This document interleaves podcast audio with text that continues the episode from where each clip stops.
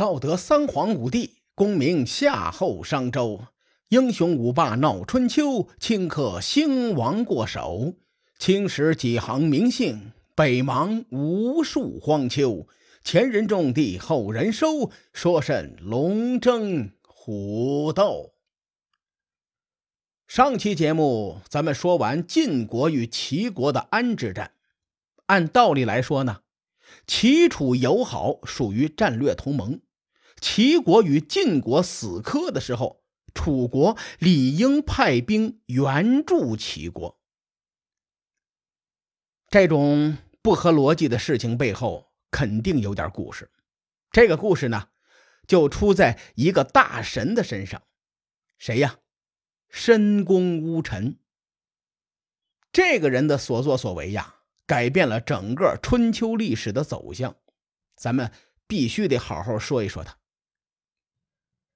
申公乌臣出身于楚国公族世家，是芈姓屈氏。名乌，很多的史书呢也称他为屈乌，因为他曾经担任过申县的县尹，所以呢又被称为是申公乌臣。屈氏是楚国的大氏族，出了很多历史文化名人，比如咱们熟知的屈原。申公乌臣年轻的时候啊。楚庄王刚好就平定了若敖氏之乱，楚国内部呢曾经出现过短暂的权力洗牌，楚庄王需要人手来填补若敖氏留下来的空缺。申公乌臣又聪明，出身又好，自然而然的，楚庄王就把他一手提拔起来。申公乌臣这个人的战略格局很大。为楚国的扩张也是立下了汗马功劳的，但是吧，老话说得好啊，英雄难过美人关。后来呢，申公乌臣爱上了一代妖姬夏姬，他为了得到这个夏姬呀，花了不少的心思。这事儿咱们前面说过，在这儿呢就不赘述了。楚庄王去世之后，楚共王上位仅两年，晋国和齐国。就爆发了安之战。当时楚国是有战略部署的，他们打算发动杨桥战役来支援齐国。杨桥在哪儿啊？也就是今天山东省泰安市的西北边当时这个地方属于鲁国的管辖。咱们先从楚国的视角来回顾一下安之战，你就会觉得很清晰。最开始啊，齐楚两国商量着要揍鲁国，于是呢，齐国先出手。魏国知道之后，就开始援助鲁国。孙良夫领着队伍在行军的路上遇到了齐国的部队，两伙人打了一场遭遇战。魏军吃了点亏，就跑回国去了。孙良夫是实在咽不下这口气呀，他就去晋国找细客。这个时候，楚庄王已经去世了。晋景公终于同意细客领军伐齐。楚共王看到晋国出兵了，也决定北上。此时，郑宋两国在楚国的阵营内，楚军北上援助齐国，唯一的绊脚石就是鲁国。一旦楚国将鲁国拿下，那晋国的战略形势就会非常的被动。极有可能呢，就会撤到黄河以北。在这种形势下，楚共王谋划发动杨桥战役的战略意义很大。一来呢，拿下鲁国，打压晋国联盟的势力；二来呢，打通楚国援助齐国的通道。所以在安之战爆发之前，楚共王派申公乌臣出使齐国。让他把楚国具体的出兵日期告诉了对方。结果，这位申公乌臣是爱美人不爱江山呐，他收拾细软就准备跑路。路上有人遇见申公乌臣，看见他的面色就觉得奇怪，说申公乌臣的神态既小心警惕，又满面桃花，看起来呢，就像一个背着家里私奔的情郎。申公乌臣在跑到郑国之后，忽悠郑国的国君将夏姬嫁给自己。随后呢，申公乌臣领着夏姬直奔晋国。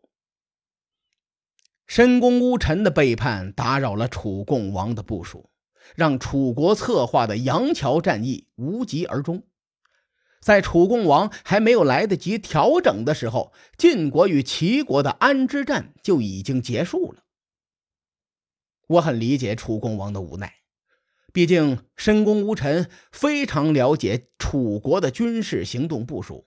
你比如说出兵时间、出动的兵力，还有这个行军的路线。晋国得到这么大的军事秘密，万一他们在楚国北上途中设下埋伏，那结果是不堪设想的。申公乌臣投敌事件性质十分恶劣，后果十分严重。楚国上下对这件事情是高度重视，君臣们讨论来讨论去，最终形成了两个方案去应对。第一个方案呢，来自楚共王，这位老兄打算息事宁人，暂且放过申公乌臣。这个方案的主要目的是求稳。我和大伙分析分析此时楚国的形势。楚庄王去世之后，楚国的霸业还没有出现衰落的迹象，郑宋两国呢依然在楚国的势力范围之内。尽管楚国没有参与安之战，导致齐国战败，但楚国的损失是在可接受的范围之内的。申公乌臣作为楚国的高级官员。也是深县的扛把子，同时呢，深县的战略位置也是至关重要。它位于南阳盆地的北口，是楚国西北方向的北大门。深县的西北方是秦国，北方呢是晋国和周王室，东北方向是郑国。早在一百多年前，楚国的父辈们便将申国灭国，设置深县。申公乌臣在申县治理多年，他对申县那是非常熟悉的。楚公王他不想把申公乌臣逼得太急，免得狗急跳墙，反咬楚国一口。在这儿呢，咱们举个最简单的例子啊，万一申公乌臣在深县安插几个内鬼，再领着晋军攻打深县，就会让楚国很头疼。除此之外呢？申公乌臣外逃的很匆忙，直系亲属都留在了楚国。楚共王留着这些人，等同于手上有人质。只要这些人活着，就是对申公乌臣的威慑，让对方不敢太过于造次。我认为楚共王的方案有道理，毕竟申公乌臣为了一个女人逃跑啊，他和楚国没有死仇。只要楚国不追究这件事情，不对他的家人下手，申公乌臣有可能会慢慢的隐退，最终呢是你好我好大家好，皆大欢喜。第二个方案呢，则来自子反和子仲哥俩。前文咱们说过，子反与申公乌臣有旧仇。所以呢，这位老兄坚持要以牙还牙，杀了申公吴臣的全家。子重与申公吴臣也有仇，这个事儿还要从楚庄王兵困宋国九个月的那场战役说起。子重在这场战役立有战功，楚军回国之后呢，子重就要求楚庄王把申县和吕县赏赐给他做封地。申县是申公乌臣的地盘，申公乌臣肯定不愿意呀。他说：“那不行，申县和吕县是楚国的北方门户，必须掌握在楚王的手中。如果赏给某个人之后，这两个县将不复存在。以后晋国和郑国一定能通过这条路抵达汉水，威胁楚国的腹地。”楚庄王觉得很有道理。于是呢，就拒绝了子重的提议。从此之后啊，这个子重也和申公吴臣结下了梁子。话说楚共王刚上任两年，这老兄作为楚庄王的儿子，一直活在父亲的光芒下，所以呢，他的做事风格不如他爸爸强硬。而且子反和子仲又是楚共王的两位叔叔，所以呢，就没有控制住局面。子反和子仲联合起来，将申公乌臣的族人全宰了。而且还杀了夏姬的前夫连尹乡老的儿子黑曜，并将这些人的家财二一天作五分了。这件事儿传到晋国之后，申公乌臣就崩溃了，所以呢，他写信给子反和子重说：“你们乱杀无辜，我要让你们疲于奔命而死。”申公乌臣这个人格局是很大的。他复仇的目光没有局限在自己熟悉的深县上，而是落在了遥远的吴国身上，并且策划了晋吴联盟。我这个人呢，比较喜欢围棋。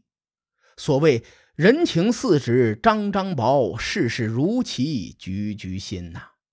如果将春秋乱世看成无比巨大的一局棋，那申公乌臣的这步棋堪称是。神之一手，至于他这一手神在哪里，各位看官且听下回分解。